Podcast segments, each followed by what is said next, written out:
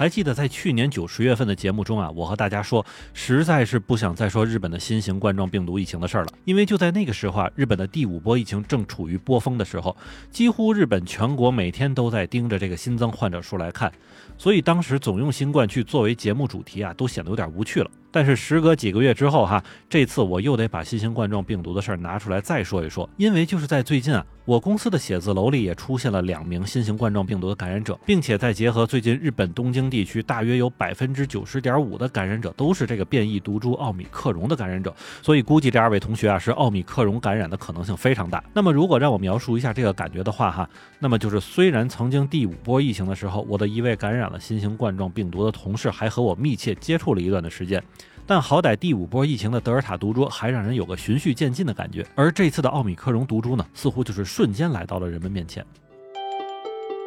欢迎你收听下站是东京，八尾还在站台等着你哦。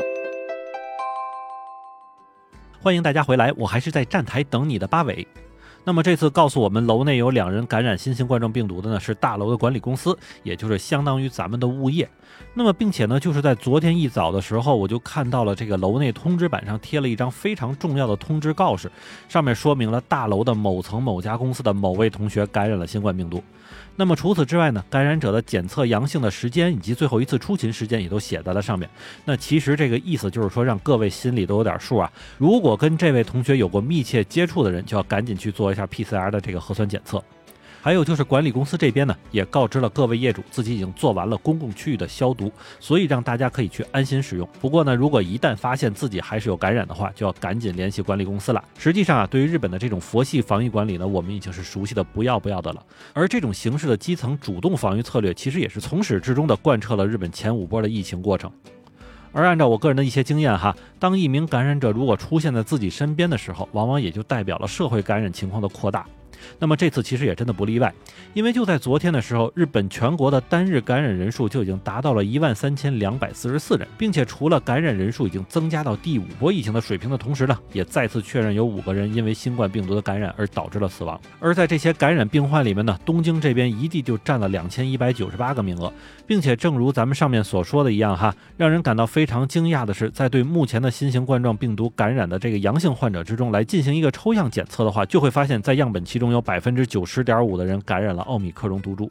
那么，根据政府的专家委员会这边的说法是呢，这一次奥米克戎毒株基本上已经完成了对之前原有德尔塔毒株的感染置换，且它的置换速度仅用了德尔塔毒株不到四分之一的时间就完成了。所以，可见这种新毒株的传播力之恐怖。那么，如果按照之前第五波疫情时候日本政府的防疫政策来看呢，我个人估计啊。日本多个地方进入紧急事态的限制政策，可能也就是个时间问题。虽然政府自己目前还没有承认，但是不少日本的学者和专家都认为，当前的情况已经是第六波疫情的开始了。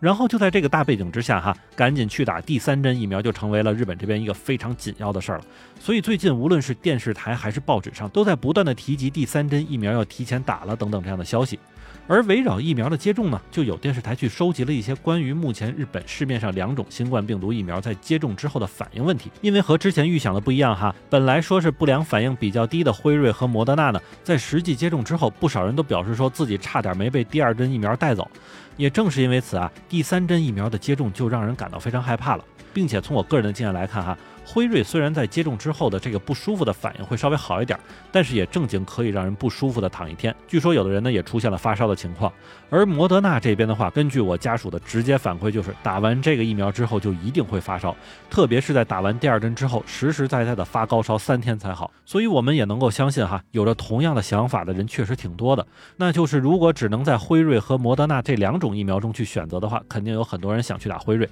那么新的问题又出现了，那就是辉瑞的疫苗存。量可能不够，所以还非常有可能会有一部分人要必须混打两种疫苗。那么随后呢，电视台又根据这种想法给出了一个接种效果的一个反馈哈。那么就是两种疫苗同时打三次，比如莫德纳或者辉瑞分别都打了三次，都是同样的疫苗的话，其相比接种之前的抗体提升呢，分别就是十倍和二十倍左右的一个情况哈。其中呢，辉瑞还是比较高的。那么，如果采取混打的方式的话，采用两针辉瑞加一针摩德纳的这种接种方式，那么将会是达到三十一点七倍的一个抗体效果啊，所以就是效果是最好的。虽然从整体接种情况上来看呢，如果是前两针是辉瑞，第三针是摩德纳，那么它的这个倍率增长效果一定是最好的。但是也正是因为摩德纳疫苗在接种之后的一个不良效果反应，哈，让很多人是瑟瑟发抖，以至于不少人都在说说打疫苗也是要看性价比的呀。